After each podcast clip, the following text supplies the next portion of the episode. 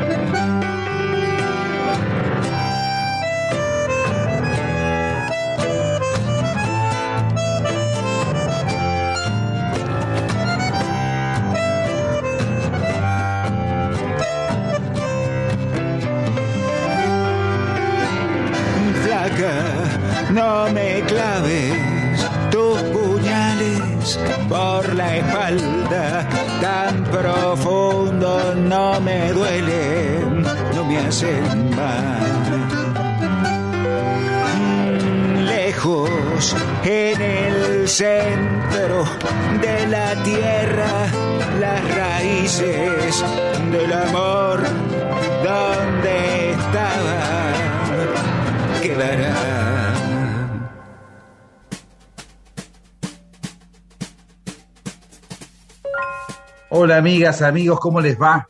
Nuevamente estamos aquí en Flores Negras, en Nacional Folclórica, y ahí estábamos escuchando una versión de un hit del rock argentino, de Andrés Calamaro en este caso, Flaca, en la interpretación de nuestro invitado de hoy.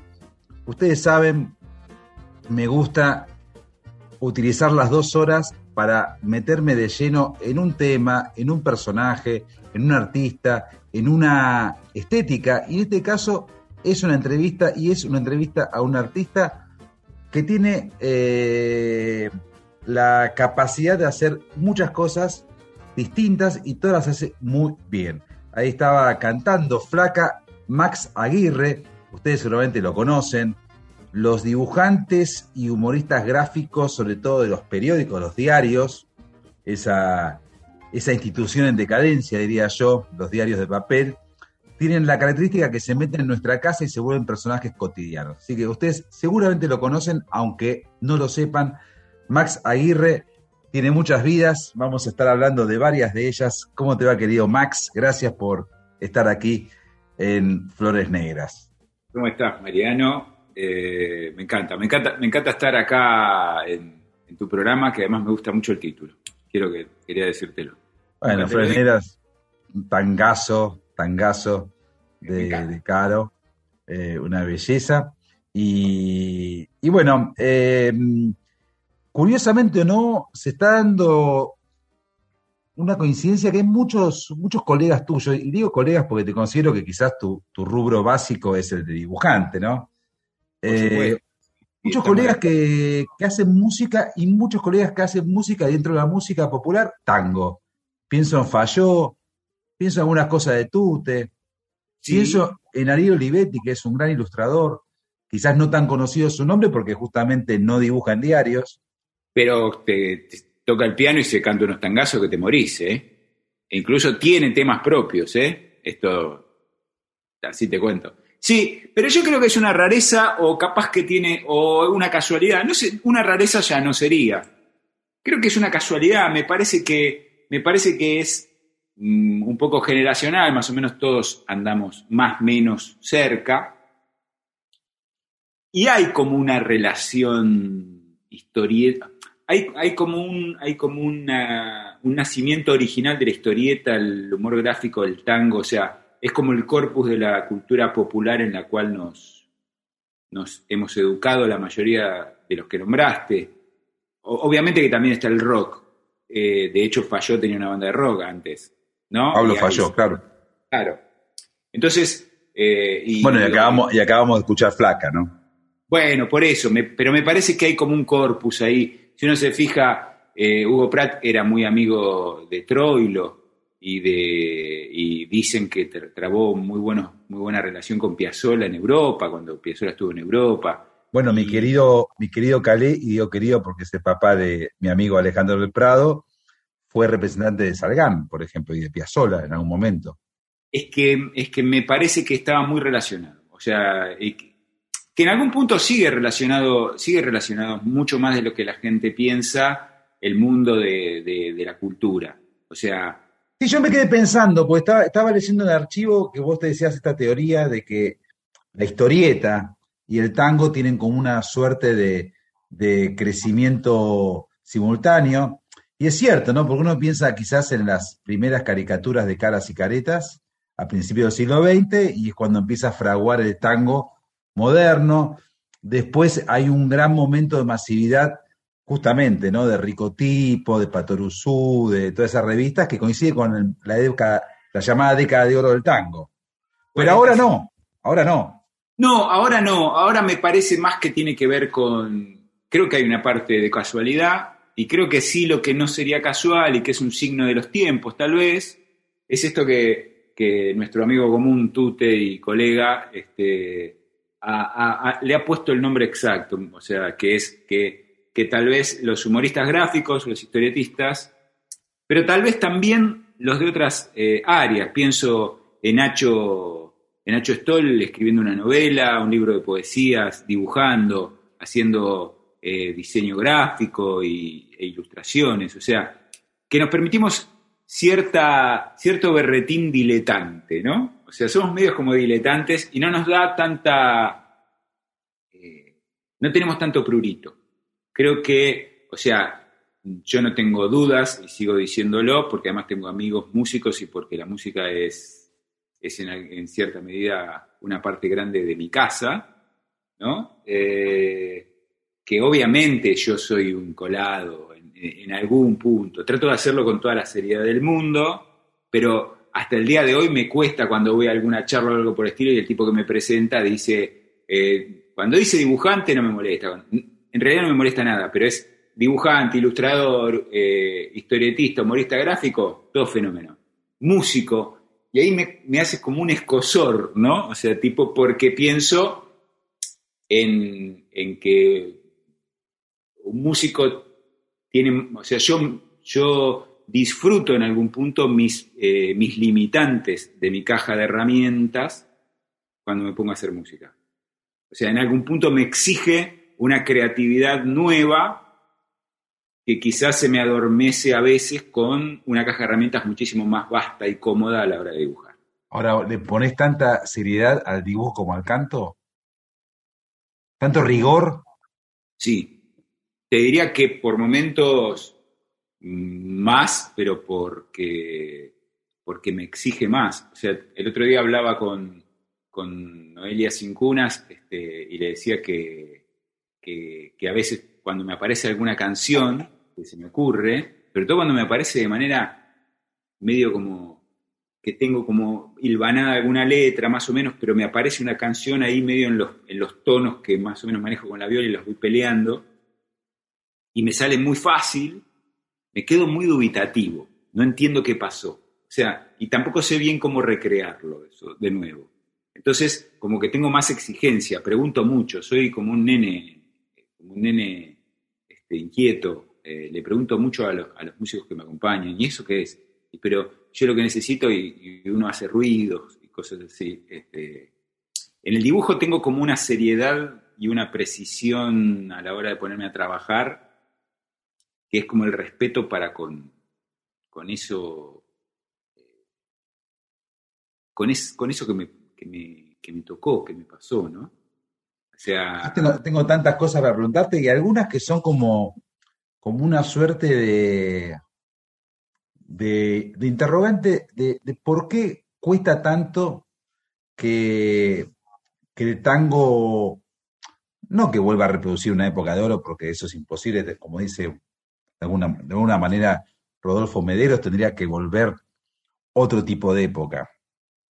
Ahora, hay una, una grabación de casera, ¿no? Espontánea, que no tiene un gran sonido, de Aníbal Troilo marcándole a Nelly Vázquez Madre Selva. Son como 15, como 15 minutos de, de, Troilo, que todos sabemos fue un maestro de cantores, marcándole. Y, yo me pregunto si ese rigor que había en cada orquesta, en cada arreglador, en cada marcación vocal, eh, tiene una correspondencia actual. ¿sí? Ahora no estamos en una era en que todo es más urgente y ya cuando terminamos de escribir algo ya estamos pensando en lo que tenemos que entregar dentro de dos días o cuando terminamos de ver una película por una plataforma digital, ya estamos pensando en cuándo van a estrenar una nueva y la última serie y, se vive un vértigo. Si bien es cierto que el tango en la época de oro era una suerte de locomotora que había que darle carbón, carbón, carbón, porque era un negocio también pero me parece que había un rigor que estos tiempos no, tienen. No lo sé, te soy sincero, no lo sé. Me parece que tal vez el rigor está en otros lados. O sea, yo, eh, yo veo cómo trabajan mis, mis amigos este, músicos, los que me acompañan, otros que no me acompañan, pero que son amigos y que los veo laburar y que, y que, me, que tienen la gentileza de compartirme. Eh, cocina de lo que hacen, tipos de primera línea, yo, no sé, eh, Romero, eh, Juan Blas Caballero, o sea, tipos que producen música de altísima calidad, que hoy suena, y hay un rigor, hay otro rigor. O sea, me parece que en todo caso, lo que vos estás preguntando es con respecto intrínsecamente con el tango. Y hay algo muy, hay algo muy particular. Eh, a, mí me da la sensación que, es muy difícil recrear eso, no solo por el rigor que había, no porque todo tiempo pasado fue mejor, sino porque esa gente vivía en tango. Eh, había, o sea, yo en algún punto tendría que impostar determinadas cosas porque me han pasado determinadas otras para poder vivir en tango tal cual vivía en tango, no sé, los que venían a mi casa a tocar con mis viejos. O esos tipos habían crecido ahí. No, era como leer y escribir. Eh, se, entiende la naturalidad con la cual. Sí, era por osmosis. Claro, es como cuando caes en algún, en algún pueblo y pintó una, una peña y aparecen los músicos populares y esos tipos no hay, no hay impostura alguna. Eso está sucediendo y es de verdad. ¿viste? Y a mí me parece que Troilo era eso y además este, era, era acorde, era, tenía la antena de lo que estaba pasando en ese momento, ¿no? Eso es, es Charlie, es Charlie en algún momento, o sea, pero también es, creo que, el, creo que también el tango en los 60 pierde esa antena un poco, y no la pierde tanto con el rock en Argentina como con el nuevo cancionero del folclore. O sea, a mí me parece que esa voz del pueblo, que no, no, no la estoy diciendo desde un lugar el voz del pueblo político. No, no, no. Esa voz popular la toma el folclore, ¿no? El nuevo cancionero, eh, eh, Mercedes, o sea, hay como, hay como ahí como una reinterpretación que entiende su tiempo. Me parece que el tango ahí empieza a tener como es como esos equipos que no se terminan de acomodar, ¿viste? Después del partido que, vi el otro día. vamos, vamos a escuchar.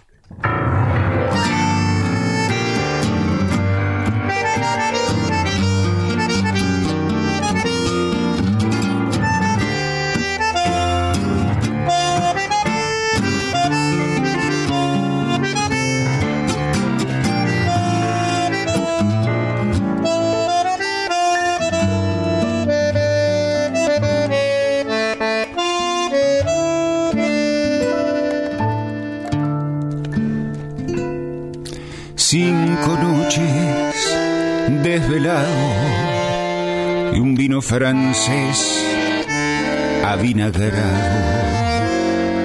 Cinco cartas con tu nombre y estoy partido en mil pecados.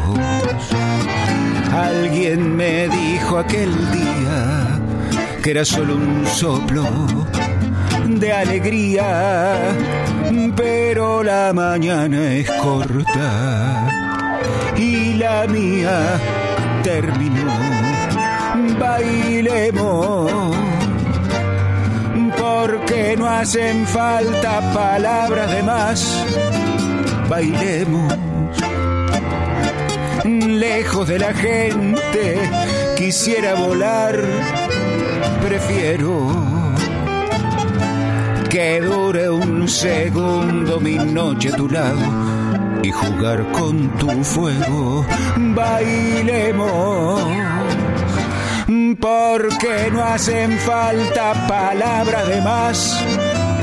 Bailemos, lejos de la gente, quisiera volar, prefiero que dure un segundo mi noche a tu lado, a tener que vivir en un prestado, sin tardes, sin lunas, tan lejos de ti.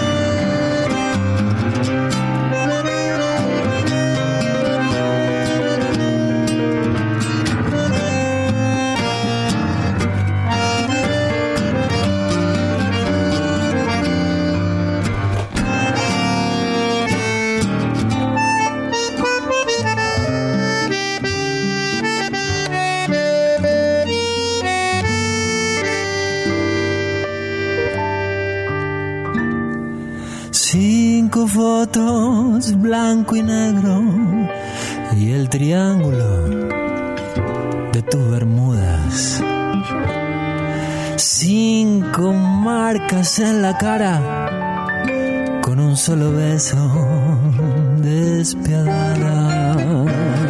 Cuando me fui ya era tarde y solo se arrepienten los cobardes. Te ruego, mi reina, si es para besarme, no vuelvas, mi amor, a invitarme. Bailemos, porque no hacen falta palabras de más. Bailemos Lejos de la gente quisiera volar, prefiero que dure un segundo mi noche a y jugar con tu fuego. Porque no hacen falta palabras de más. Bailemos Lejos de la gente quisiera volar, prefiero que dure un segundo mi noche a tu lado, a tener que vivir en un mundo prestado, sin tardes, sin luna y tan lejos de ti. Mariano del Mazo en Folclórica 987.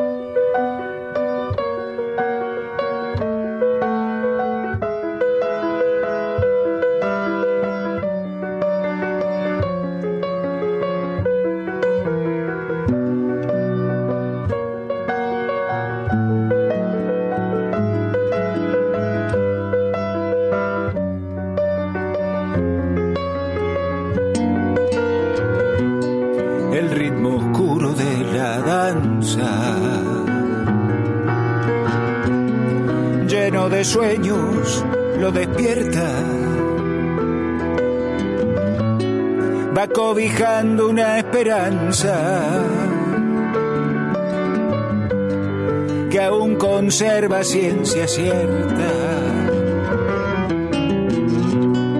Entonces él mira hacia el cielo. Ves un naufragio en pleno vuelo. Pero ese tango lo perdona. Ahí va la vida sin demora. Tango, blue tango, blue tango. Blue tango, mi tango blue. Blue tango, blue tango, blue tango. Blue tango, mi tango blue. París de exilio andando a solas allá la muerte, acá la nieve.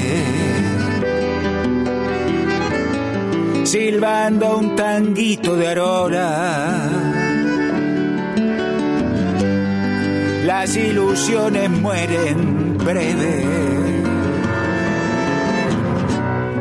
Tocaba el marne y militaba en la gloriosa, en la tendencia. Y se escapó casi sin nada. Hoy muerde bronca y junta ausencia. Blue tango, blue tango, blue tango. Blue tango, mi tango blue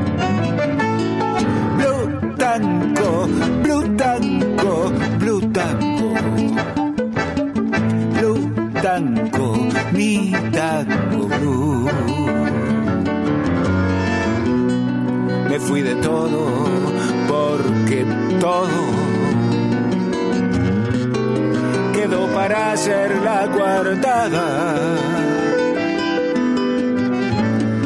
Mi zapato, su ojal, también su lodo camisa abotonada. Le Vallejo y anda triste. Extraña tanto que le duele. A veces siente que no existe. Que es un olvido flaco y leve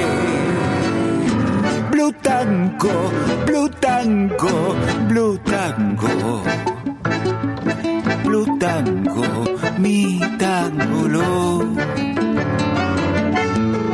Blue tango, mi tango, blue tango. Blue tango, mi tango blue.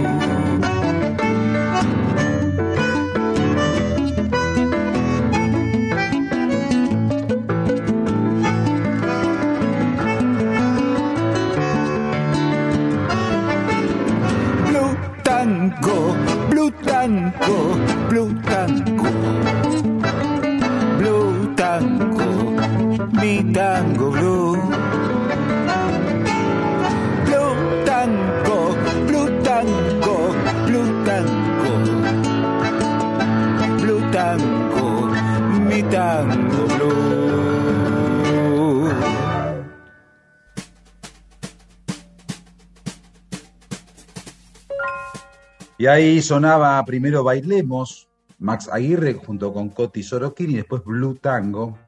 Y, bueno, esto es parte de eh, un disco que justamente te produjo Perú Romero, que recién lo mencionabas. Sí, sí, sí, es un disco, eh, es mi primer disco solista, básicamente, mi, mi primera aventura este, eh, musical completo y que, bueno, como te lo he contado alguna vez, o sea, fue una sucesión de, de casualidades y, y además durante un tiempo largo tuvo muchísima resistencia de mí mismo.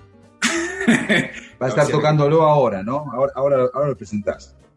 Lo, en realidad lo, lo vamos a ir despidiendo prácticamente, porque me estoy metiendo a grabar eh, lo que va a ser el segundo disco, eh, y entonces un poco con Noelia Cincunas estamos armando, arrancamos en plena pandemia, un gran momento para arrancar, pero arrancamos en plena pandemia un formato muy chiquito que es ella en piano y- y yo cantando, y ahora le sumamos dibujando, y en donde tiene como eh, momentos instrumentales que son sus temas, ella tiene varios, varios discos, ahora va a sacar su tercer disco, si no me equivoco, eh, con temas propios, instrumentales en piano, que estuvieron todos nominados al Gardel, también mi disco estuvo nominado al Gardel, Eh, y entonces encontramos como una buena manera de conversar arriba del escenario y, e invitar a la gente a, a ese momento medio lúdico e íntimo de, de, viste, hay un músico que está tocando que es amigo tuyo y, y vos te pusiste a dibujar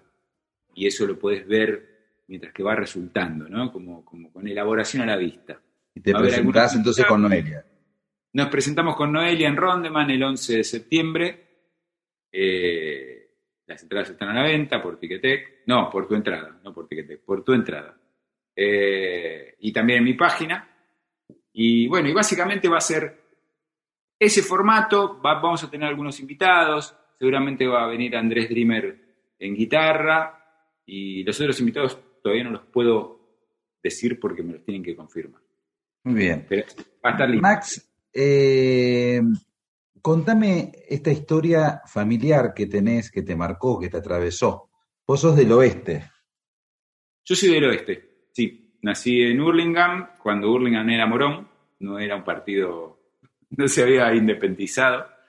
Y muy, a los nueve años me mudé a, a Isidro Casanova. Y bueno, esa es, digamos, mi patria, mi patria de infancia es, es Isidro Casanova. Y tu casa era como una caja de resonancia de- del tango de los años aquellos. Sí, también había folclore. Hoy hablamos con, hoy hablaba con Hernán Lucero eh, acerca de que también venían mucha, venían folcloristas, venían folcloristas, sobre todo cuyanos. Eh, mi- mi- mi familia- Bueno, esa relación que hay entre las guitarras cuyanas y, y el tango, ¿no? Exacto. Eh, a casa venía el zurdo Chávez. Que también lo hizo la, la ex de Hernán Lucero, Florencia Bernales. Exactamente. Bueno, bueno, venía, qué sé yo, Félix Blanco, para el que no lo conoce, es el autor de Nochecita de San Juan, por poner un- un- uno de sus hits. Eh, no sé, venía Zavala, eh, eh, venía Monjes, o sea... Pero ¿por qué? ¿Qué, qué- cómo, cómo era tu familia? ¿Que eran artistas? ¿Se dedicaban al arte o...? No, porque sí, pero no. O sea, en todo caso habrá que definir si uno... Vivían del arte, pero no ganaban plata por, con el arte. que si uno es lo que hace trabajando, si uno es lo que es y trabaja de otra cosa, si no puede. La historia de la historia de la mayoría de los músicos populares, de los No, pero contame de tu familia. ¿Tu papá, tu mamá estaban Mi juntos? Mi papá es de la provincia de Buenos Aires, de la zona de Lincoln, por ahí, de un pueblito chiquitito llamado Granada. Se viene a Buenos Aires en los años 60, a principios de los 60, y él trabajaba de día en un banco, de cajero, pero de noche tocaban. Tocaba con su hermano, que no es el que yo suelo nombrar como mi tío, si bien también es mi tío, sino que es otro tío de verdad. O sea, tocaba con su hermano y con un amigo, que es el que yo digo que es mi tío, que es como el, el hermano de la vida de mi viejo. Sí, sí, los sí. tres tiraban la manga por los restaurantes y cantinas del Buenos Aires de los años 60 y acompañaban a cantores. Y, por ejemplo, terminaban después de, toda de todo en una recalada en un bar que paraban prácticamente todos, todo, todos es desde, desde, desde Meneses al turco charlatán, por, por poner gente del ambiente de la policía y los ladrones, pero que ahí no se jodían uno con el otro, hasta eh, Goyeneche, que venía de laburar en ese momento, si no me equivoco, de colectivero. ¿Cómo se llamaba el boliche? La gata desvelada y estaba en Araos y Cabrera, en la esquina de Araos y Cabrera. Era un bar diurno pero el tipo a la noche cerraba y entrabas por la puerta del costado, según me ha contado mi viejo, porque yo no estaba. Y ahí se quedaban tocando la viola forever and ever, digamos, o sea, para siempre.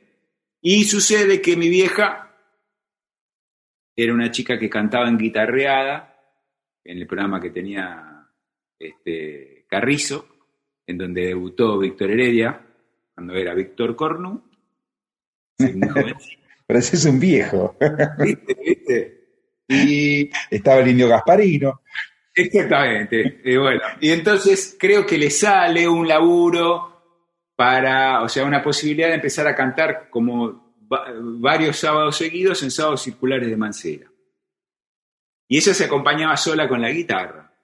Y entonces un compañero de trabajo de mi abuelo, que era cantor, le dice, mirá, ¿por qué no contratás a, unos muchachos que le acompañen con la guitarra que para que va, va a ser más lindo que, ella sola con la guitarra? Si tiene esta posibilidad de actuar, que además hay cosas interesantes que en esa época Sandro con los de Fuego iba a, a Mancera a esperar si tenía un hueco en el final para tocar. Entonces estaban todo el día ahí esperando todos Sí, sí, primeros años de la década del 60. Exactamente. Bueno, los contratan a los guitarristas, los guitarristas resultan ser mi viejo, mi tío, el hermano de mi viejo y mi tío el postizo, digamos. Y mi viejo finalmente se pone de novio mi vieja y de ahí en adelante Siempre juntos. siguen juntos hasta, hasta ahora. Tus viejos viven. Sí, sí, los dos. Los dos son grandes. Mi viejo tiene 81, mi vieja tiene 75. ¿Cómo se llama tu mamá? Mi vieja eh, en ese momento creo que era Ana María del Litoral, pero, pero ahora este, Puli. Mi vieja es Puli. Ana María. Ahora-. Es una maravilla. Eh, vos me mandaste unas grabaciones que, sin especificarme de quién se trataba, y, eran tu mamá. Y la verdad que yo decía, ¿quién es? Tiene algo Nelly Omar, algo Libertad Márquez, algo de Ada Falcón, será Victoria Morán. Eh, me pareció una maravilla. Y bueno, quiero, quiero, la verdad que quiero que, que descansemos un poco y escuchar a tu madre, porque es un artista que, que hubiese merecido otra suerte u otra, otra, otro reconocimiento. Quizás ella mucho no, no quiso, pero canta muy bien tu mamá, cantaba muy bien. Eh, uh, no, no, sigue cantando muy bien. O sea, ahora. eh, ahora, ahora dice con. Mira, te cuento una Pero, anécdota. bueno, mirá, o sea, tu mamá tiene una escuela claramente de las cancionistas y, y tiene, pero con algo, un, un estilo más aguerrido. Claro, tiene como que mezcla, como que viste, bueno, diste en la tecla, mezcla como toda la técnica con todo el, con toda la mugre, ¿viste? Claro. ¿no? Eh, tiene las dos cosas, ¿viste? Eh, es eso. Eh, cuando es, ella no, no quiso cantar mucho tiempo, últimamente. Y yo logré convencerla cuando, nos cuando yo presenté el disco en Pista Urbana, logré convencerla después de casi 10 años de no hacerlo, de que venga a cantarse un tanguito. Lo logré, logré convencer. Y fue muy loco porque vino, eh, lo- lo- los músicos que me acompañaban la trataron con un amor eh, de, de hijos y de nietos, te diría. Y la mina cantó Café de los Angelitos y la rompió toda, pero no porque sea mi vieja, de verdad. Y lo que pasó es algo muy interesante, que es, estaba Lidia Borda, vino, es amiga, vino a verme. Terminó el show, pasó por al lado mío y me dijo, estuviste muy bien, me voy a hablar con tu mamá. Y no volvió nunca más. Se fueron y se sentó a hablar con mi vieja, onda dos cancionistas, eh, viste, dos cantoras populares, quiero preguntarte algo, por qué esta inflexión, qué sé yo, y automáticamente, o sea, eso. Viste, no, no, queda raro que uno hable de su mamá, digamos, pero no es- repetime, no, repetime el nombre que a partir de ahora es, vos sos eh, el hijo de, soy el hijo de, sí, sí, sin duda alguna, sin duda alguna. ¿cómo era tu mamá? Puli Ortega, yo creo que es el Puli nombre más correcto, eh, que más este, justicia le hace. Puli Vamos a escuchar unas piezas cantadas por Puli Ortega y seguimos aquí con su hijo, con Max Aguirre.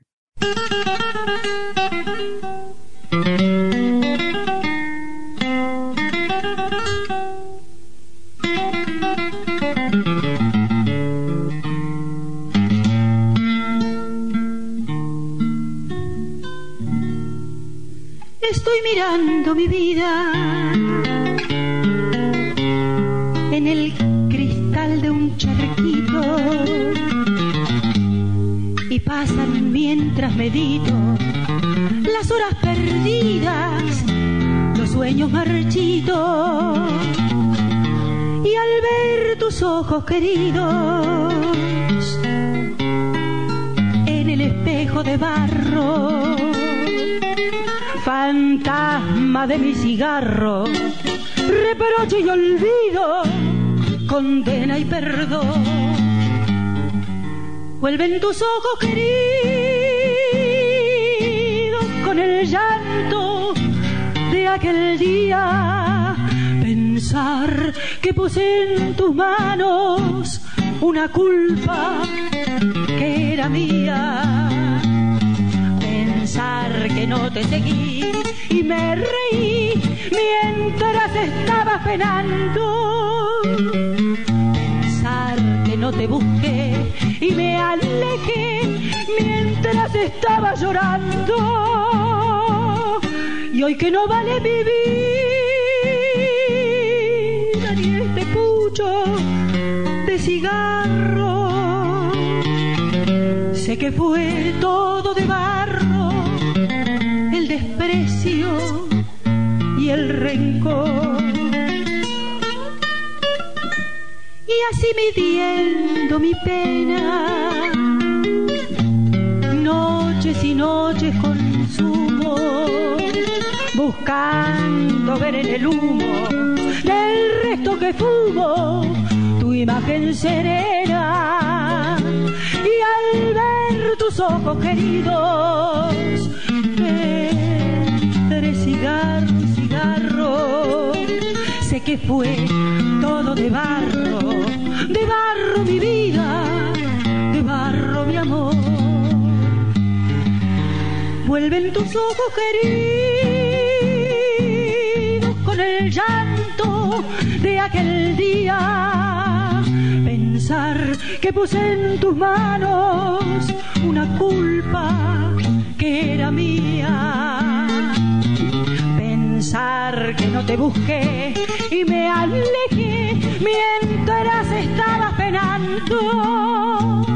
Pensar que no te seguí y me reí cuando te fuiste llorando. Y hoy que no vale mi vida ni este pucho de cigarro, sé que fue de barro el desprecio y el rencor.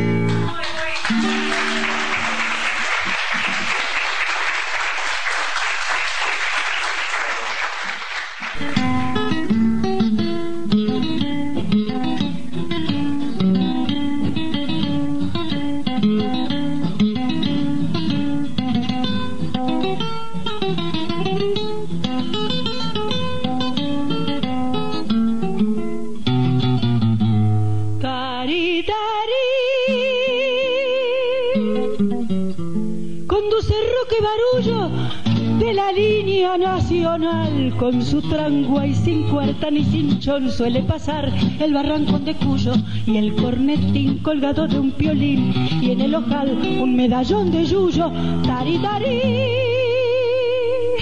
Y el cuerno listo al arrullo, si hay percal en un zaguán calá, qué linda está la moza calá, barriendo la vereda calá Cala que bien le queda cala, la pollerita rosa frena, que va a subir la vieja.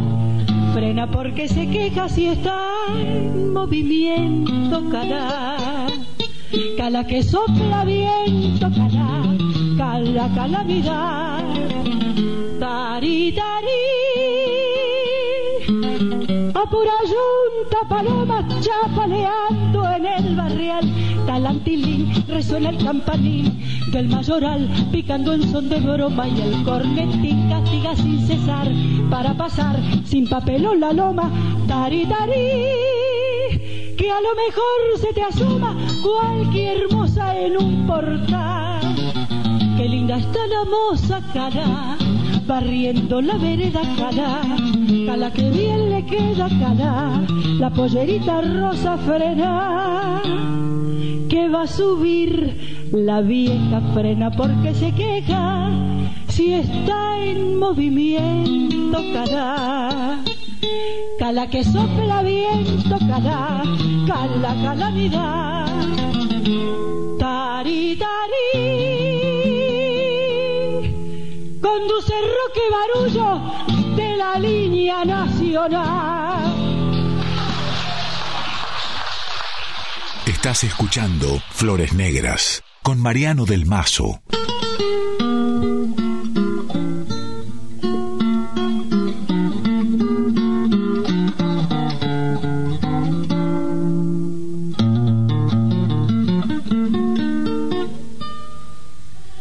Las ruedas embarradas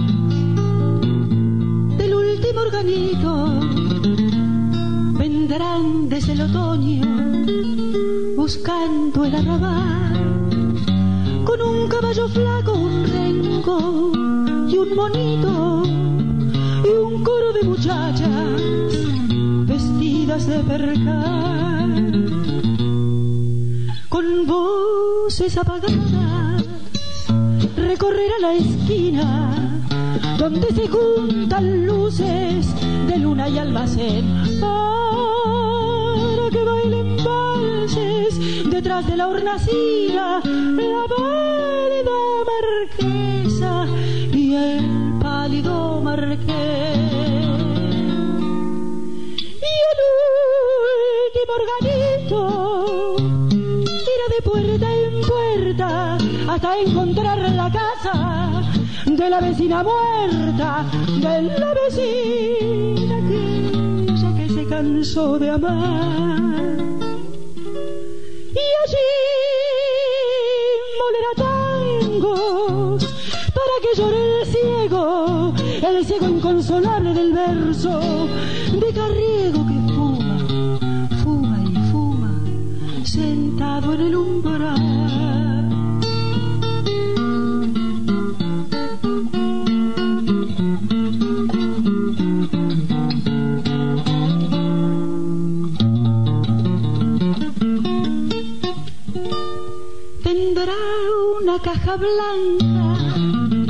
El último organito, el asma del otoño recorrerá su sol y adornarán sus tablas cabezas de angelitos y el eco de su piano será como un adiós. Saludarán su ausencia las novias encerradas abriendo las persianas detrás de su canción. Y el último organito se perderá en la nada.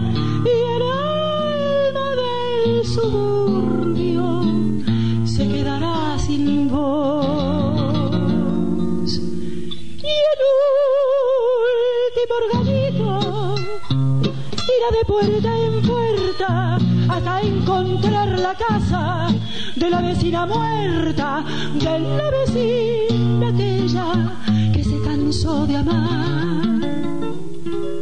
Y allí molerá tangos hasta que llore el ciego, el ciego inconsolable del verso de Carriego que fuma, fuma y fuma, sentado en el umbral.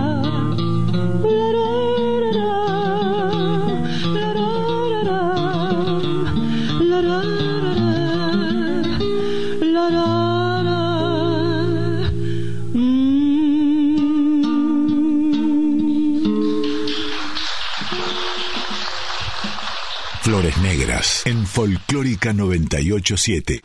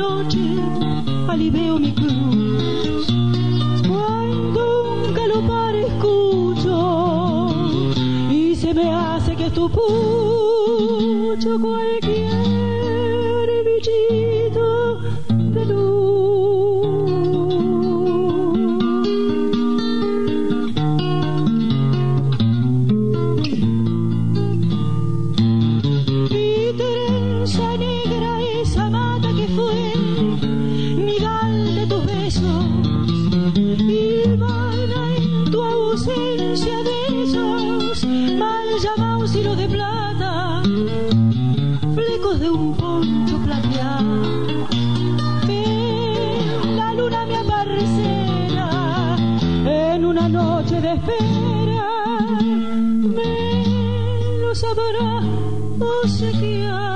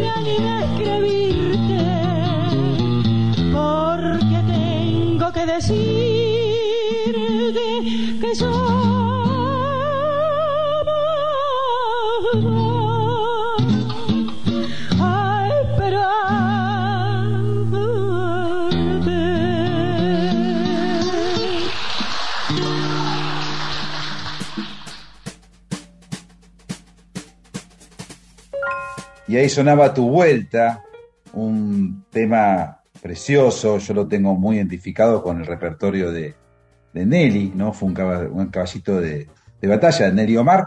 Eh, y acá, por, por la madre de nuestro invitado de hoy, de Max Aguirre, estamos aquí en Flores Negras, estamos en Nacional Folclórica, gracias Diego Rosato, Leo Sangari, Mavi Díaz, Juan Sixto, toda la gente que trabaja para que esto llegue a ustedes y muchas gracias por estar ahí. Francamente, me encanta conversar con, con gente sensible e inteligente. Bueno, Max Aguirre cumple esa doble condición.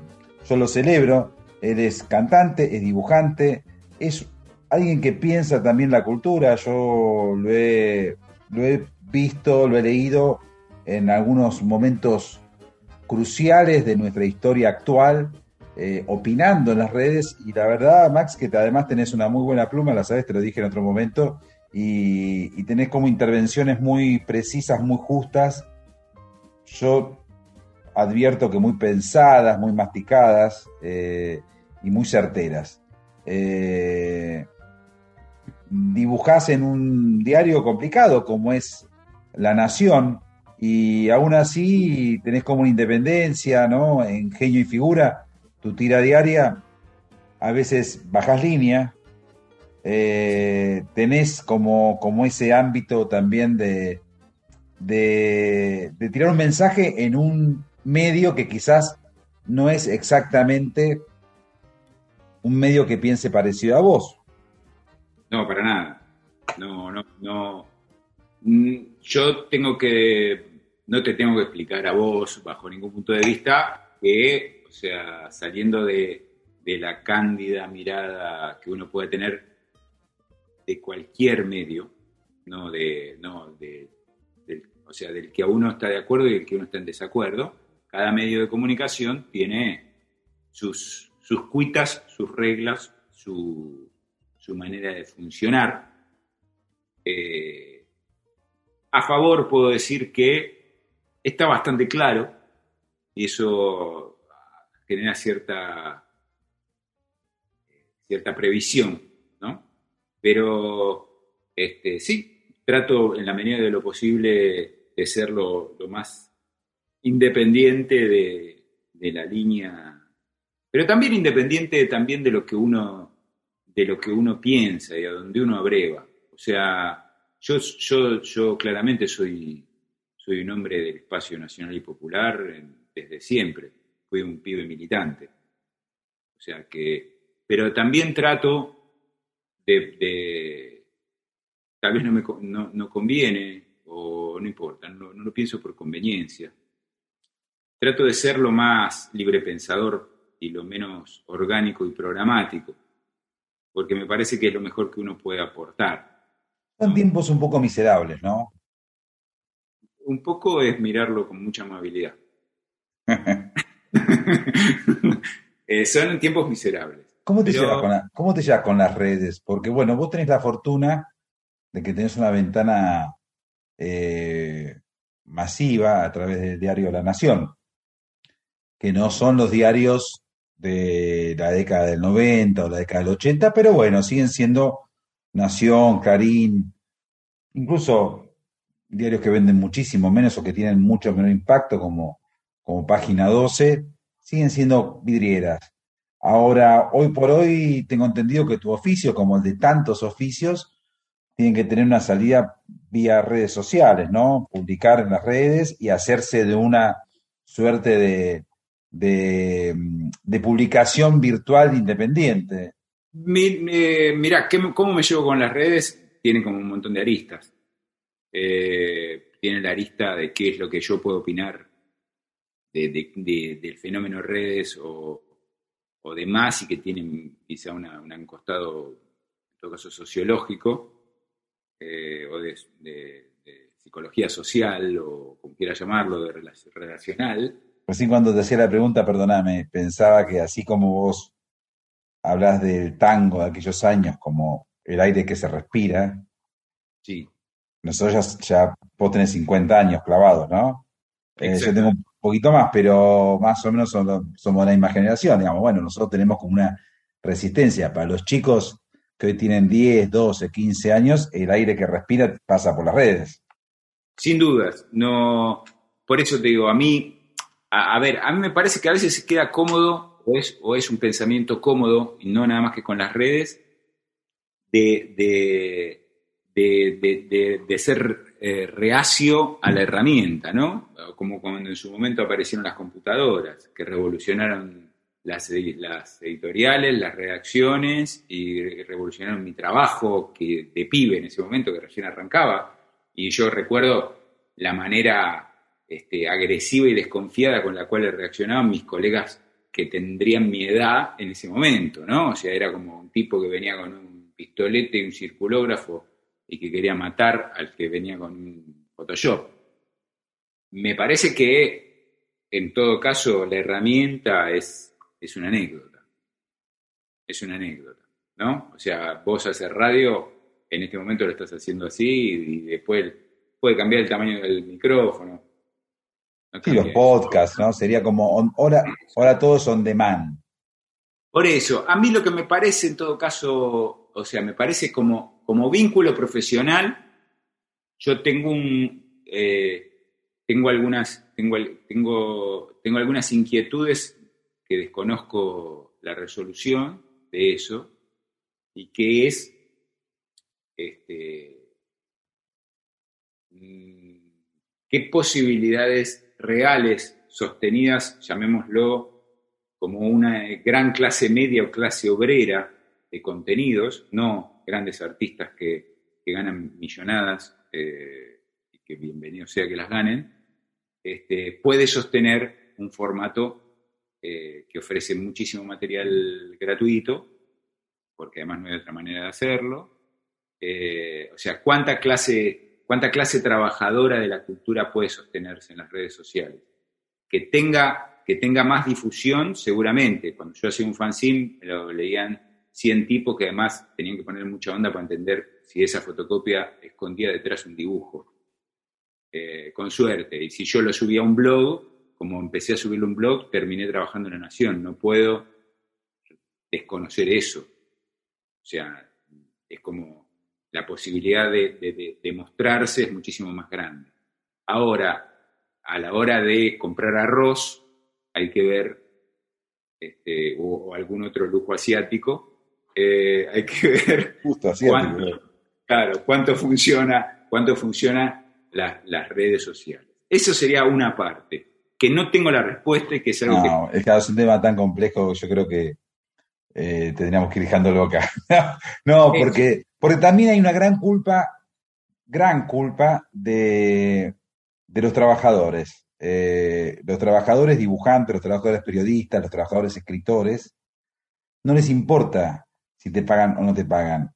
Meten contenidos gratuitos porque, porque es así. Entonces, el, el medio, el sistema, el capitalismo se aprovecha de eso. ¿Para qué voy a pagarle a alguien una nota o un dibujo si los suben notas interesantísimas de un modo gratuito? Yo cada vez que alguien sube una nota muy interesante que yo me la devoro, por un lado me da bronca que no, no esté en el marco de un medio.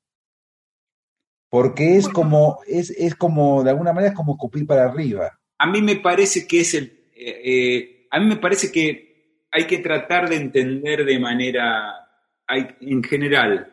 O sea, las redes también ofrecen al, al on- el, on, el on demand y todo lo demás. Ofrece la compartimentación del conocimiento. La- o sea, que todo sea com- compartimentado. Y entonces es muy difícil la comprensión. La comprensión es como, viste, cuando ibas a estudiar y de golpe por eso decías, ah, o cuando ibas a un barrio que siempre ibas por la misma calle y un día dabas una vuelta a y decías, ah, esta calle y esta calle están cerca, era como una comprensión. A mí me parece que hay que tener una comprensión, me parece que estamos en un momento en donde lo que está en juego es la figura del trabajador, con sus derechos eh, adquiridos eh, en plena lucha y que hoy se supone, mucha gente lo supone como dados. Como Bueno, no hay que yo, yo que soy un poco más grande que vos, yo hice, digamos, toda mi década del 90 ocurrió en Clarín. Y en ese momento era un empleo bien pago, prestigioso, prestigioso, eh, y hoy ya no, hoy es un empleo pauperizado y está hecho de, de factureros. Y... Eh, Max, eh, vamos a escuchar un poquito de música. Presentame estos dos temas de, de Terco. Uno es Si alguna vez y el otro es Los imanes. Si alguna Eh. vez es con Omar Gianmarco. Una vez la vez no es de terco, te tengo que corregir, me siento mal por el... Ah, perdón, perdón, perdón, perdón, perdón, dale. Corregime. Una vez la vez es, un, es Omar, un talentosísimo cantautor. Es de su disco, claro. que me invitó, que me invitó a trabajar con él. Aprendí muchísimo haciendo esa canción con él. Eh, y es el primer corte, además, o sea, semejante orgullo me dio, de su disco Ensimismado, que es una belleza. ¿Y cuál es el otro? Los imanes. Y Los Imanes es un tema que iba a quedar afuera del disco Terco y que lo rescató Pelu Romero y que me acuerdo perfectamente lo que le dijo por teléfono a Noé para que armase para lo que íbamos a grabar al día siguiente. Le dijo algo que me pareció increíble y que me hizo respetarlo mucho. Dijo, pensate un piano como si Supertramp hiciese valses criollos. Muy bueno. Pelu Romero, gran productor de estos tiempos, produjo, por ejemplo, el último trabajo de Julieta Lazo y tanto más. Vamos entonces, primero con, me rectifico, si alguna vez Omar Gianmarco en el disco de él, ensimismado, y luego Los Imanes, Max Aguirre, estamos aquí en Flores Negras, estamos en Nacional Folclórica, yo la estoy pasando bárbaro, realmente.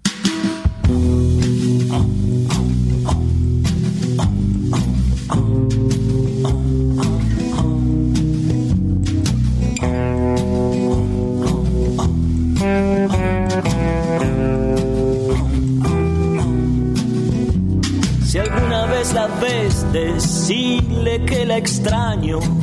Si alguna vez la ves, Decirle que no hay modo, que no encuentro el olvido. Si alguna vez la ves, decirle que mi vida es una despedida. que nada es algo nunca y que me lo gané. Esconderé mis miserias, baratijas de feria, si alguna vez la ves. Mi corazón insano que aún come de su mano, si alguna vez la ves. No le empañes la tarde recordando al cobarde que mal vendió su suerte por no saber querer. Como de su mano y soy un perro malo, no me dejes suelto, muerdo a quien más quiero. Las muertes que me rondan pagarán mis rondas en el bar.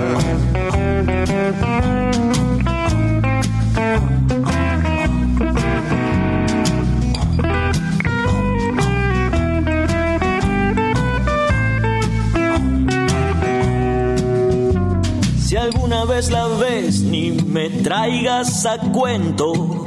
Soy un hombre en el viento. Los besos que hoy me niegan andan vagando a ciegas. Si alguna vez la ves, No le empañes la tarde recordando al cobarde. que mal vendió su suerte por no saber querer. Como de su mano y soy un perro malo. No me dejes suelto, muerdo a quien más quiero. Las muertes que me rondan pagarán mis rondas en el bar. Las muertes que me rondan pagarán mis rondas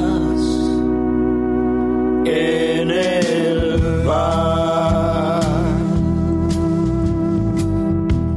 Flores Negras.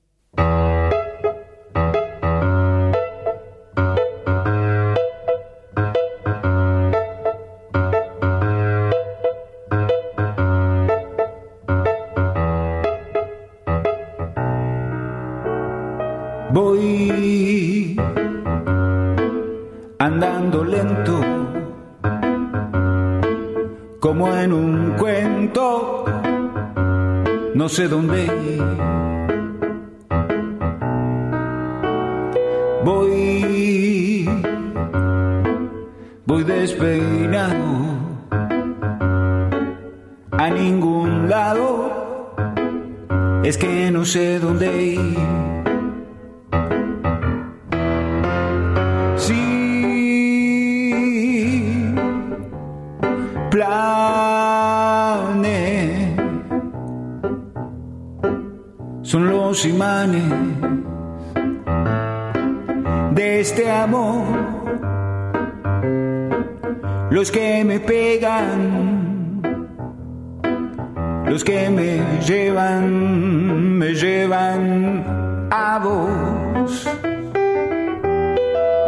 Son los imanes de este amor, los que me llevan, los que me pegan, me pegan a vos.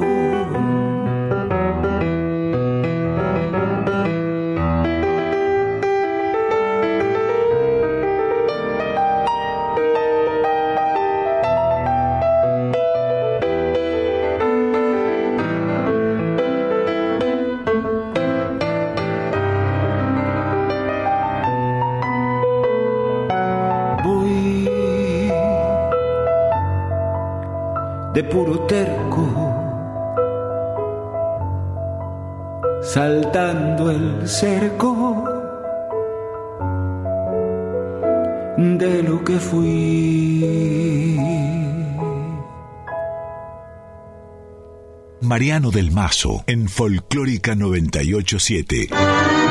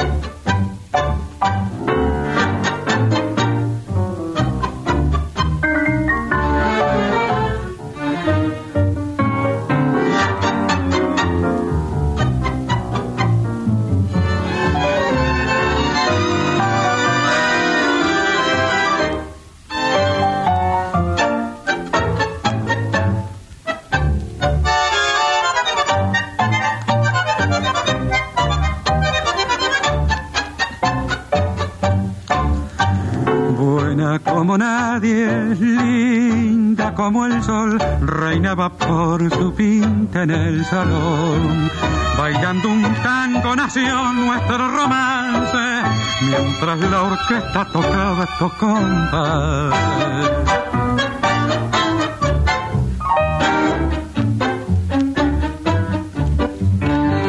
Cuatro compases que alegraron mi triste corazón con un divino amor. Suave y compadrón, el encanto entre mis brazos. Y hoy junto al calor de su tierno amor enterré la angustia de un fracaso ya no lloro la maldad de aquella ahora vivo tan feliz con ella. Fue en abandono que mi corazón quiere esos compases recordar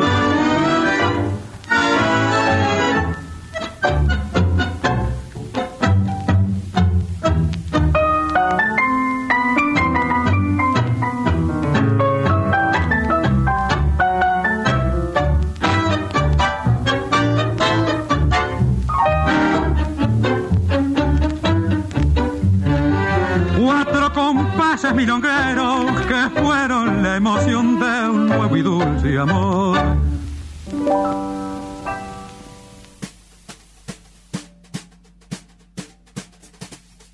Escuchábamos un tema que, me lo recomendaste vos para, pasarlo, es uno de mis cantores favoritos, eh, es Raúl Verón con la orquesta de Miguel Caló, cuatro compases.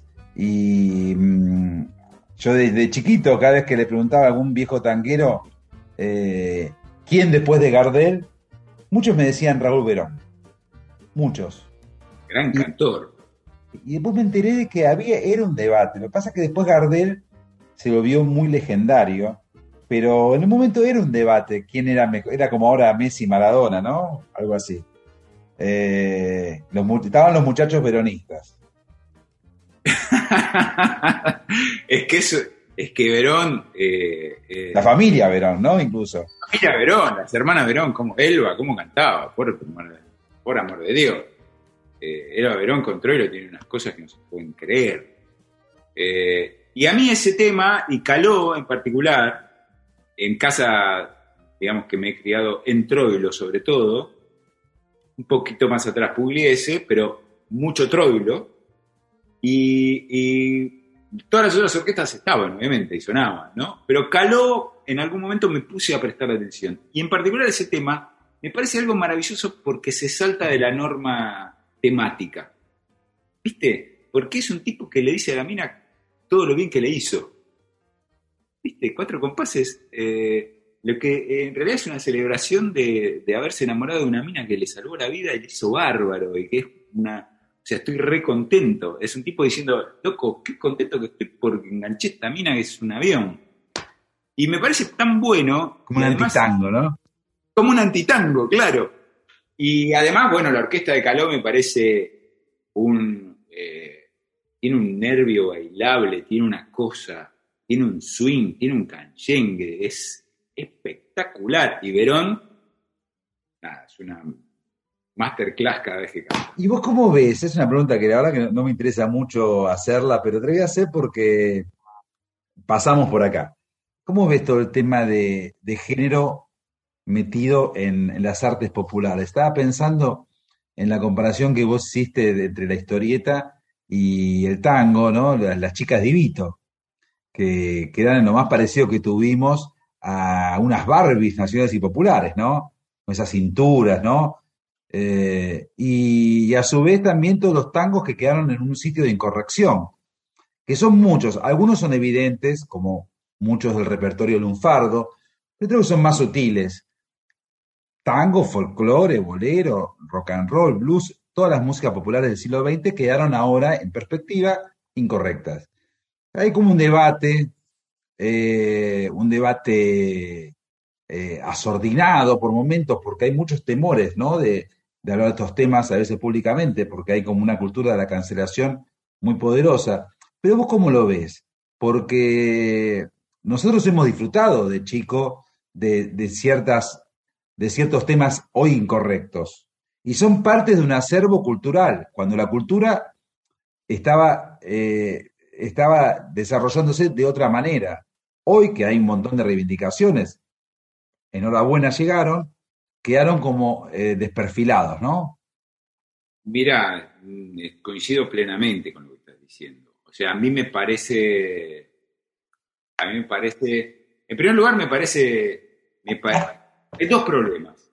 Por un lado, los que de verdad no quieren, no quieren los avances sociales igualitarios que hagan que una sociedad sea mejor y que, que el Estado, eh, de una u otra manera, de las cosas sea para beneficio de los de la mayoría de los que vivimos, se esconden como en una suerte de rebeldía reclamando libertades, a ser cercenadas por cierto fanatismo fascista, eh, ¿no? O sea, de la corrección política o del feminismo, lo que sea, pero que en realidad de fondo lo que les está hinchando las pelotas es que, en todo caso, las minas eh, tengan voz y voto y se planten ante la situación. Entonces, es medio complicado hacerle el caldo gordo a esta gente, ¿no? Que son, o sea, no son de mi barrio estos tipos, ¿no? O sea, si el mundo tiene una raya de tiza en el medio, yo estoy de un lado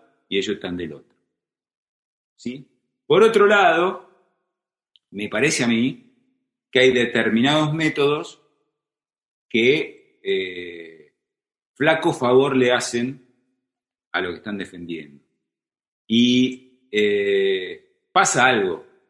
Yo puedo explicar que Edmundo Rivero hizo una investigación sociológica que cuando graba la toalla mojada, eso ya no, no era que ya no estaba pasando, pero básicamente estaba hablando de una investigación que había hecho de ciertos usos y costumbres de la marginalidad en los años 30 y, este, y esto lo graba sobre finales de los 60, principios de los 70. Podemos hacer toda esta reflexión, ¿sí? por poner un ejemplo de un tema claramente este, inhóspito como la toalla mojada, por poner un ejemplo. Que yo lo cante es casi un capricho.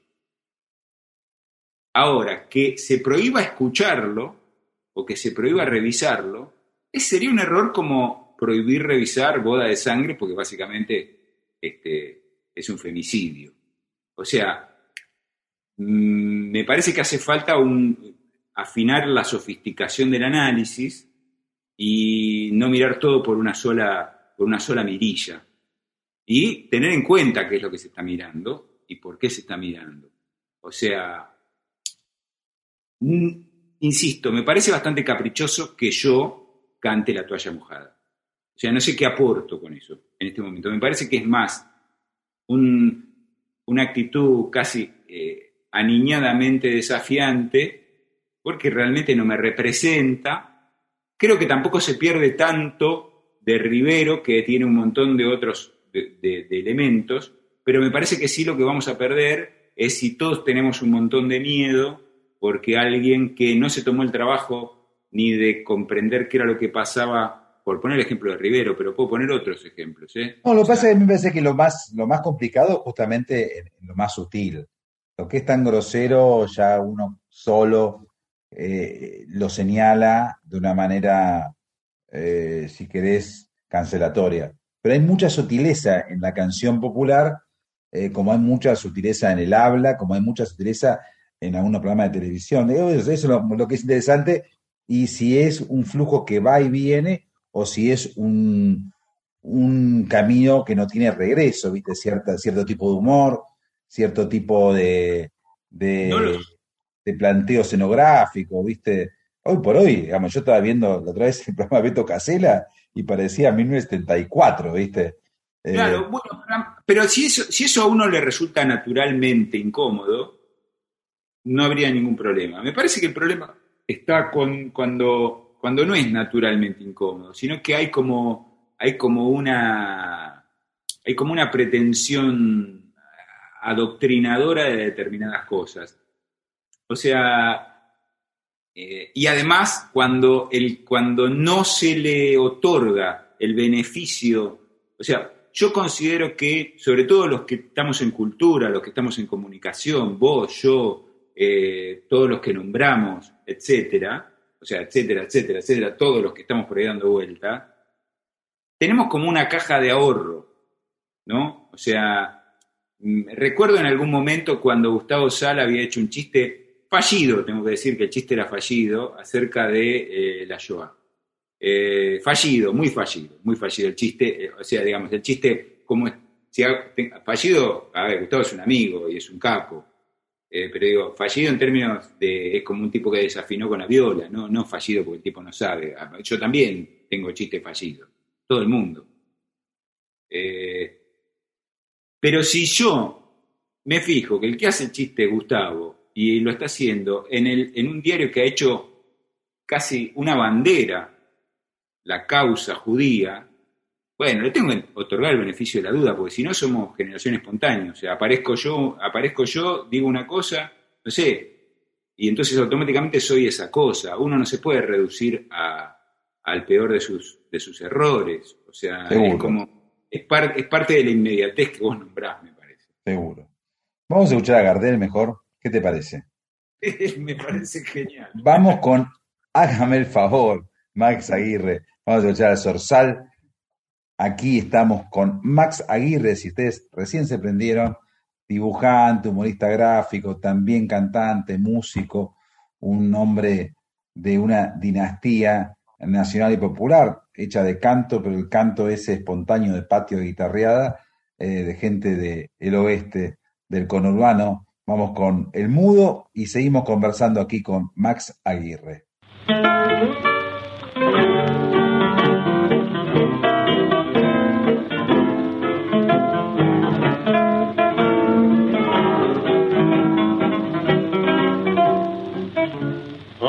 Y andas tallando que te tengo miedo, que me falta fuerza para corajear. Podrá ser manía, pero yo no creo. A mí me parece que no estoy tan mal. pa' que voy a quitarte lo que se fue solo, pa' que andar asociando cosas de mujer. Andaba rabiendo por otra chingono, le gustó tu asunto, agarró y se fue. ¿Qué querés que hiciera? Que con arrebato soltará rugido de desesperar. Si yo nunca tuve impulso de guapo, ¿qué querés que te haga si nací cansado? Por estas razones me verás sereno, porque francamente no le doy valor. Si yo no acostumbro a morder el freno, por una pollera, hágame el favor. Yo ya pertenezco a la clase nueva y por amor propio vivo a los sultanes. Siempre tengo varias como de reserva para cubrir la falta de las que se van. Si de nada vale demostrar guapesa frente a los prejuicios de la sociedad. Pelear por mujeres cuando se progresa es gastar coraje y perder moral. Por estas razones me verás sereno, porque francamente no le doy valor. Si yo no acostumbro a morder el freno, por una pollera, hágame el favor. Yo ya pertenezco a la clase nueva y por amor propio vivo a los sultanes. Siempre tengo varias como de reserva para cubrir las faltas de las que se van. Estás escuchando Flores Negras.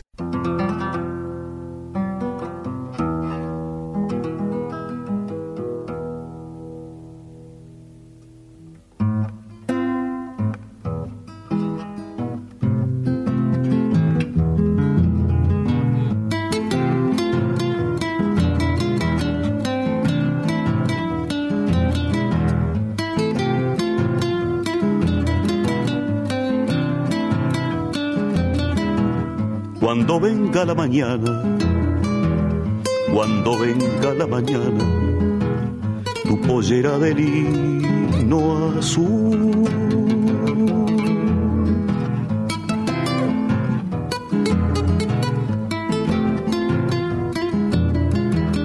Colgadita en la ventana, colgadita en la ventana, bandera al sol amarillo dirá que tú no has dormido con tu marido.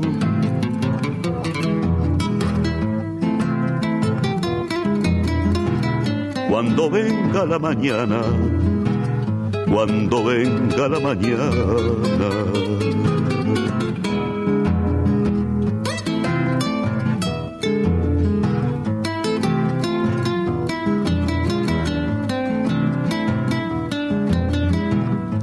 Pollera azul de lino, tu pollera azul de lino, vuelta color de vino al sol.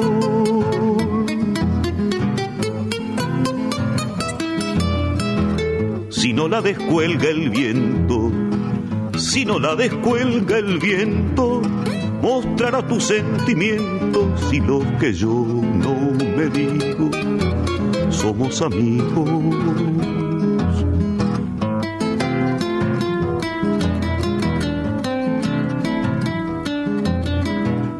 Cuando venga la mañana, cuando venga la mañana.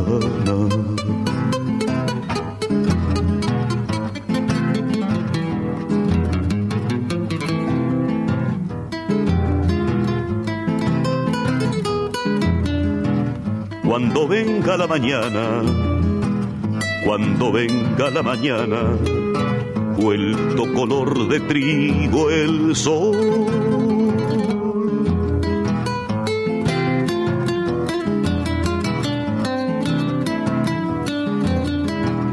incendiando tu pollera, violándola toda entera, vendrá a meterse en tu cama y dormir contigo sobre tu ombligo.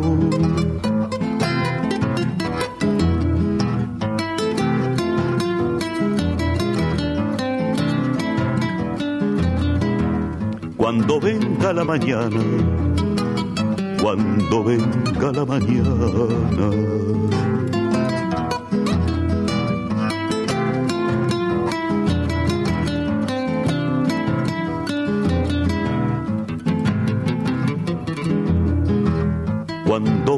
La mañana, cuando venga la mañana, tu pollera de lino azul.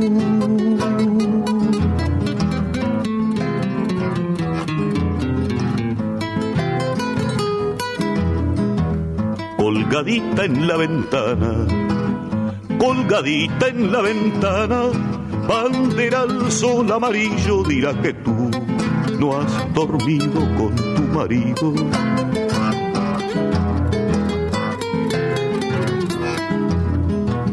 Cuando venga la mañana, cuando venga la mañana, cuando venga la mañana.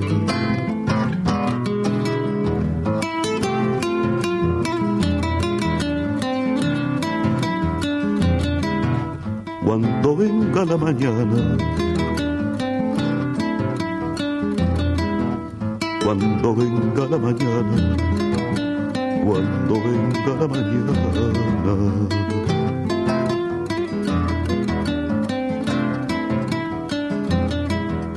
Cuando venga la mañana, cuando venga la mañana.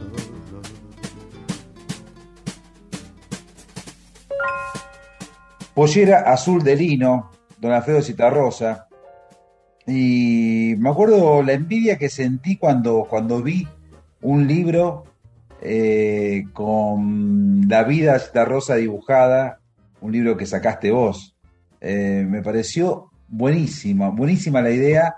Y yo en ese momento pensé que era sencillo hacer el libro de un artista como Citarrosa. No hay tantos, pero decir, bueno, vamos a contar la historia gráfica de Ada Falcón. Vamos a contar la historia gráfica de Edith Piaf. que es una tradición dentro del cómic, dentro de la historieta? Pero que aquí quedó un poco perdida y vos retomaste esa tradición en tiempos en que ya era una, una excepción y te metiste con Citarrosa, un libro hoy inconseguible que lo editaste aquí y en Uruguay, tengo entendido. Sí, igual eh, si todo sale bien va a ser conseguible en breve.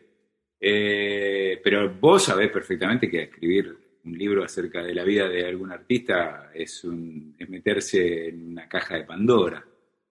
O sea, lo sabes perfectamente. Tenés sí, pero una vida gráfica me parece que tiene como otra gracia. Mira, a mí me pasó, eh, el libro lo hicimos con Rodolfo Santulo, eh, amigo, gran guionista uruguayo. Él me llamó para, para presentarnos a los fondos concursables de allá yo en ese momento estaba tapado de trabajo y le dije que no. Y después me quedé pensando y suelo, suelo, suelo ejemplificarlo con que me dio la sensación que si lo veía dibujado por otro era como que iba a ver a la mina que amaba del brazo de otro. Y, y yo tuve la posibilidad. Así que lo llamé casi a la hora que él me había dicho y yo le había dicho que estaba tapado y le pregunté cuántas páginas tenía que presentar, en cuánto tiempo para ver, para concursar. Me dijo, 10 páginas, lo hago. Ganamos. Hicimos el libro, el libro me dio, es, creo que es uno de los libros que más satisfacciones me ha dado, de toda índole, de toda índole, eh, profesional, eh, artística, eh, personal, emocional. y me encontré con dos desafíos muy grandes. Primero, ponerlo, ponerlo a funcionar como dibujito, digamos sea, un personaje, y no sentir que le estaba faltando el respeto, y que se sienta como que era Citarrosa, pero había que inventar un Citarrosa dibujado, digamos. ¿no? Había que inventarlo. Y lo otro que, y lo otro lo descubrí, ¿sabes cómo? En el recital de Nelly Omar. Fue algo que no tenía dimensión yo eso. Porque tanto andar en el mundo del tango y en el mundo del folclore, me daba la sensación como que yo sabía, en esas aguas nadaba. Y en el recital de Nerio Mar del Luna Park, me acuerdo que... ¿Qué fue el de los 100 años? El de los 100 años, en ese momento. Ella, yo vi cómo sucedía un espectáculo, o sea, un- una, fiesta, una fiesta cultural con usos y costumbres perdidos, porque nosotros somos en definitiva hijos del rock en, en la comprensión de un recital. Por muy tanguero que uno sea, lo tiene, el- tiene la cosa rock en la cabeza. Y aquí era toda gente que estaba sentada y cuando se emocionaba mucho se paraba y aplaudía muy fuerte. Y todos los que estaban arriba del escenario era gente que estaba paradita. Yo eso lo vi mil veces, pero no en la dimensión de un Luna Park. Yo estuve ahí, fue increíble. Bueno, increíble, pero paradito, viste que es como otra ceremonia. Entonces yo ahí dije, ¿cómo hago para recrear esto que en algún punto es una ceremonia social de cómo funcionaba la vida cuando existía Citarrosa? Porque es, es una ceremonia social, es como, una, es como un funcionamiento diferente. Bueno, eh, fue, la verdad que fue un, eh, un gran viaje de alguien que yo admiré muchísimo, admiro muchísimo y que ha sido, te diría que de mi parte fundamental de mi educación sentimental. Max Aguirre aquí en Flores Negras. Vamos a escuchar ahora una serie de temas que marcan de alguna manera la, la nueva camada del tango que empezó a tallar con el nuevo siglo. Vamos a escuchar y después vamos a hablar de, de estos tangos de esta gente. Primero vamos a escuchar mi, mi involución, que es Acho Stoll y la orquesta Mosca de Bar. Acho Stoll es el líder musical de La Chicana, junto con Dolores Solá.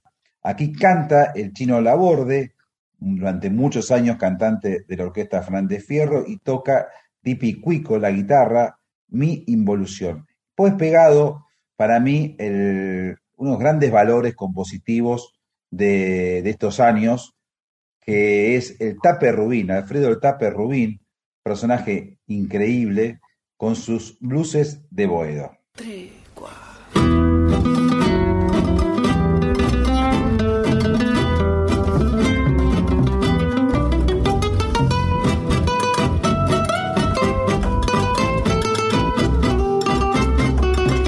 Me vencieron los años, el paso, el escabio, la falta de vento, los vivos, los lentos, la falta de llanto, el miedo, el espanto y el odio constante a un vecino botón. Perdí con las minas, perdí en el laburo, el mundo está duro, pateé contra el viento, nadé por Sarmiento, me hundí en el asfalto del centro tramposo, furtivo y banal. Para encontrarte a vos, cuando ya era casi tarde, para encontrarme a mí, salvar mi corazón. Yo no sé cuál es el precio de aguantarme, si garpaste la fianza, la garpaste con amor. Y no digan que no hablen si no saben que esta historia es de los dos, vos y yo.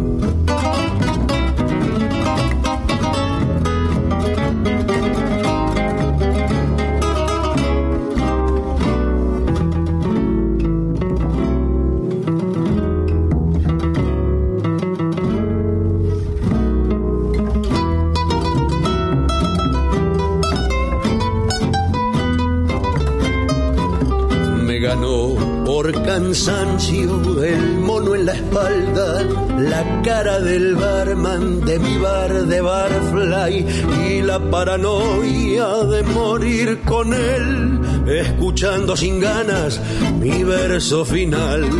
Quedé hipnotizado, dormido, trabado, pasado pisado, futuro desierto y en el desconcierto seguí tropezando en el mismo peldaño de mi involución hasta encontrarte a vos cuando ya era casi tarde para encontrarme a mí salvar mi corazón.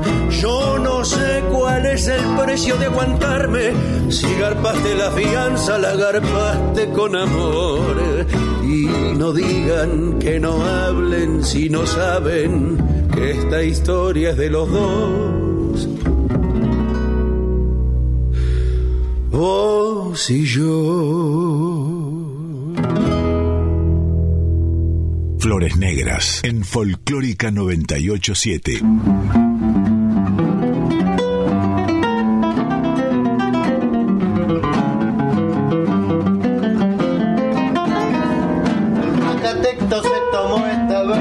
Azotea.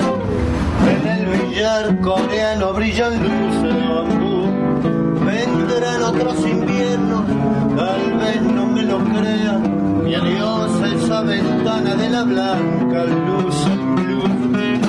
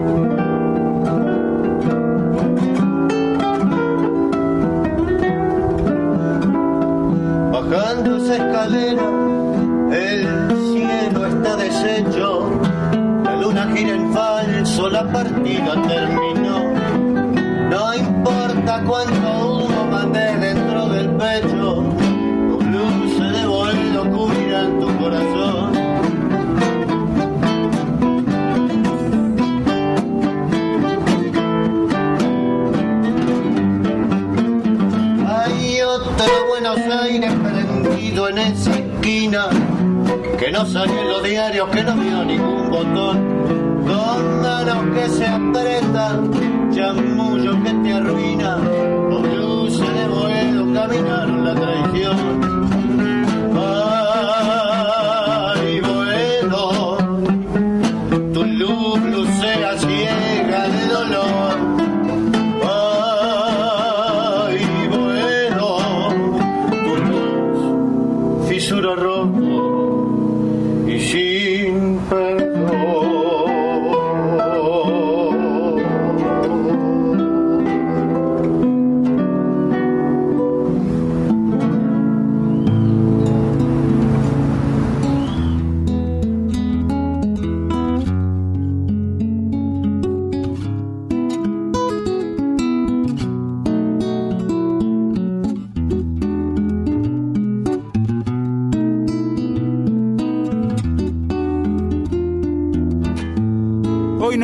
clara la cabeza. Ando falto de gambetas y certeza. No me tengas compasión. Aún con canas sobran ganas. Hoy que vivo de palabra. No me falles, corazón.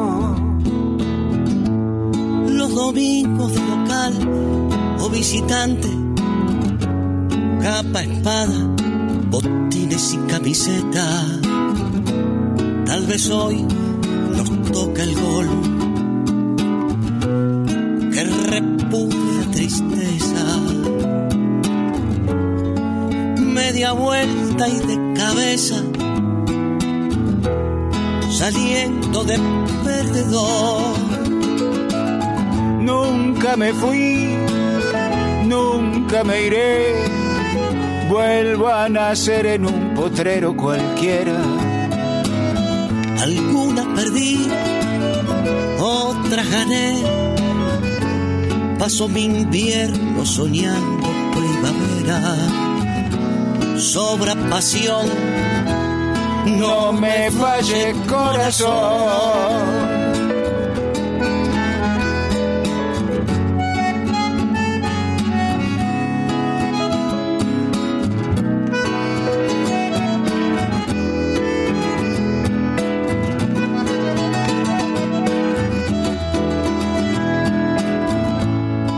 Como cárceles de tiza van las flechas, me dibujan y me quieren inventar. Y me la quieren contar. A otro gil con frases hechas, no entran en un pizarrón la garra y el corazón partido viene chivo y complicado. Los nublados no nos dejan ver el sol. La esperanza es del color del pastito enamorado. Atorrante despeinado. A dos toques rumbo al gol me fui, nunca me iré. Vuelvo a nacer en un potrero cualquiera. Algunas perdí, otras gané.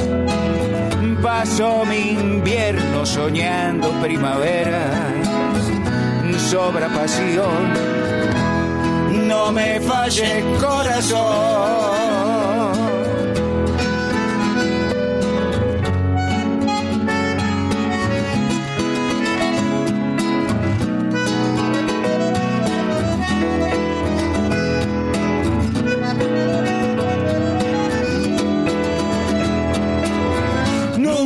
Fui, nunca me iré. Vuelvo a nacer en un potrero cualquiera.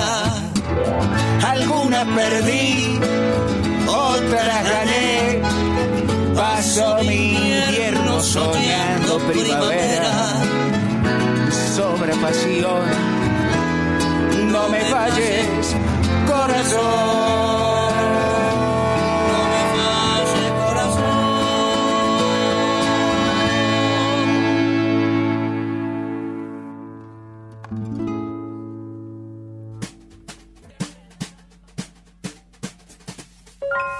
Se va haciendo el tiempo, querido Max. No, Sabés que, mm, que hay tantas canciones que han quedado afuera y, y tanto que me pasaste que, mm, que realmente tendríamos que hacer un lado dos, ¿viste? me encantaría, cuando te guste, no hay ningún problema. Eh, Pero bueno. hecho, podemos hacer un lado dos sin, sin que salga en la radio, tomando vino y escuchando música. ¿eh? Totalmente, totalmente.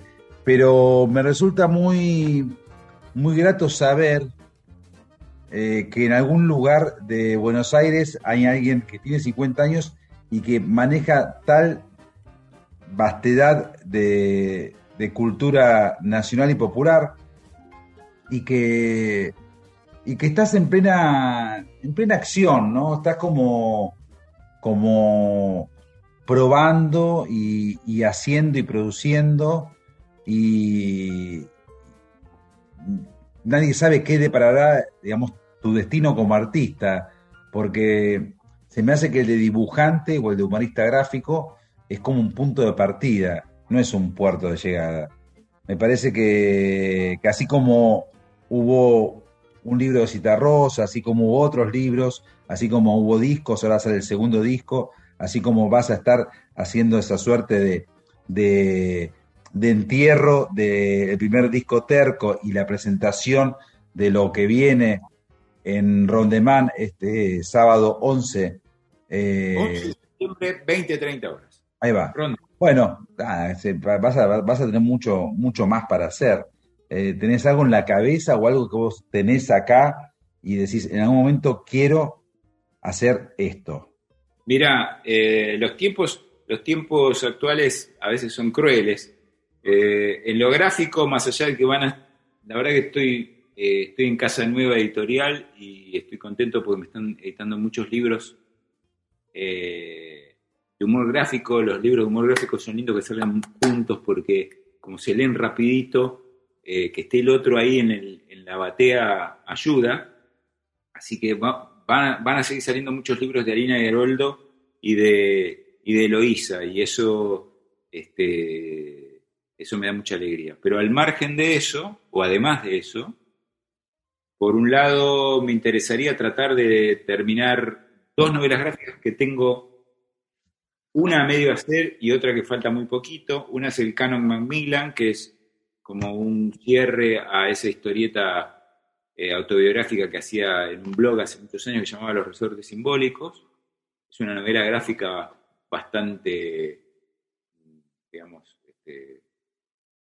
excesiva este, y caprichosa, pero no me importa, en donde básicamente es, en algún punto converso, converso con, con, la tradición que me hizo dibujante y termino conversando con los dibujantes que van a venir. en, algún punto es eso.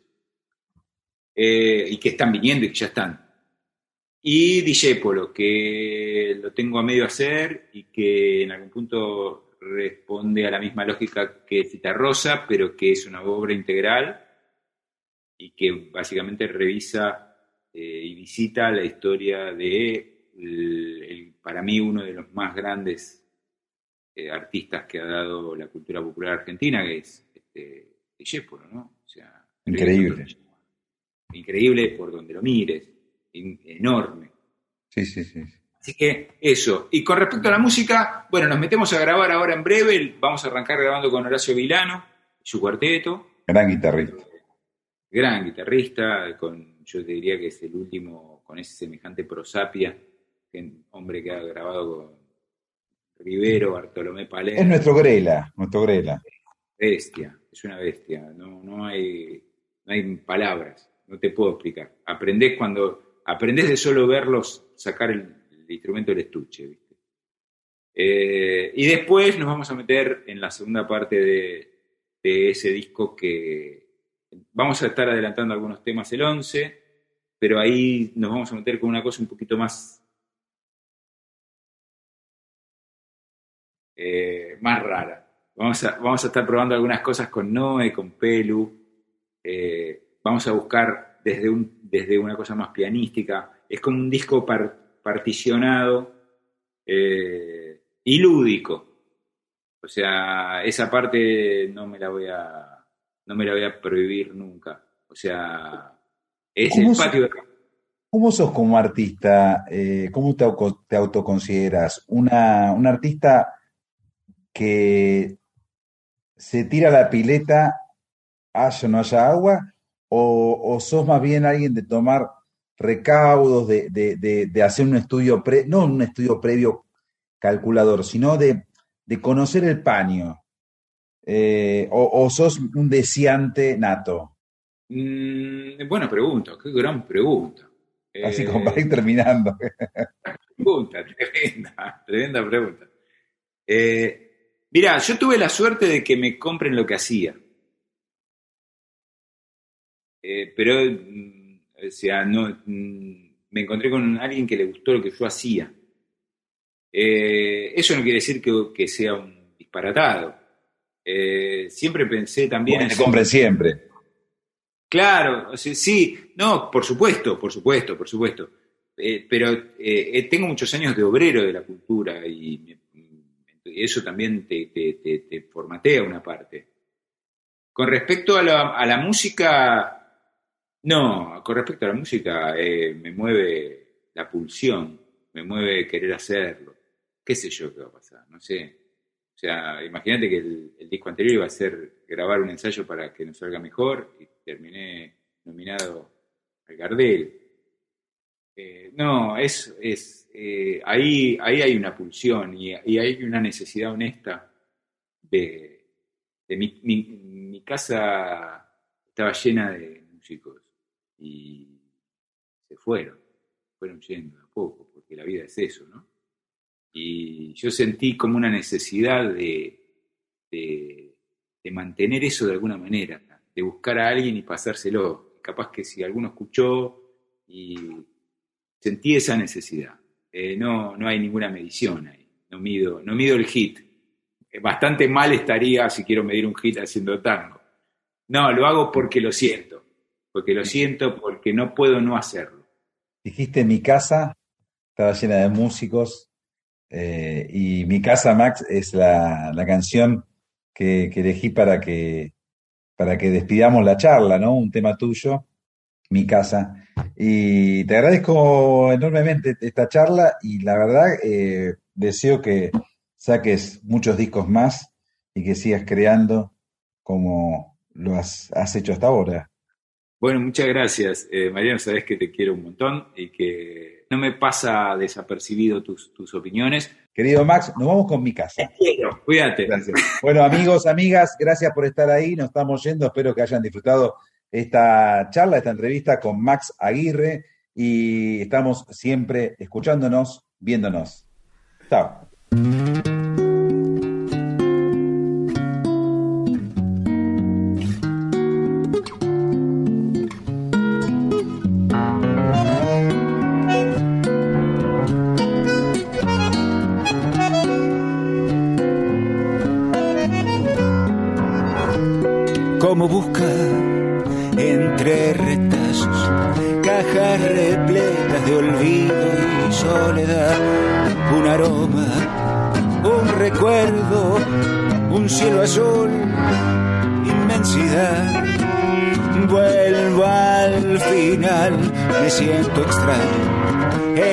Yo nunca estoy volviendo, perdona las estrellas de la esquina de mi casa. No me miran o no me quieren mirar mi casa o esa casa que me armó con pedazos mezclados mi casa era mi patria y ya no está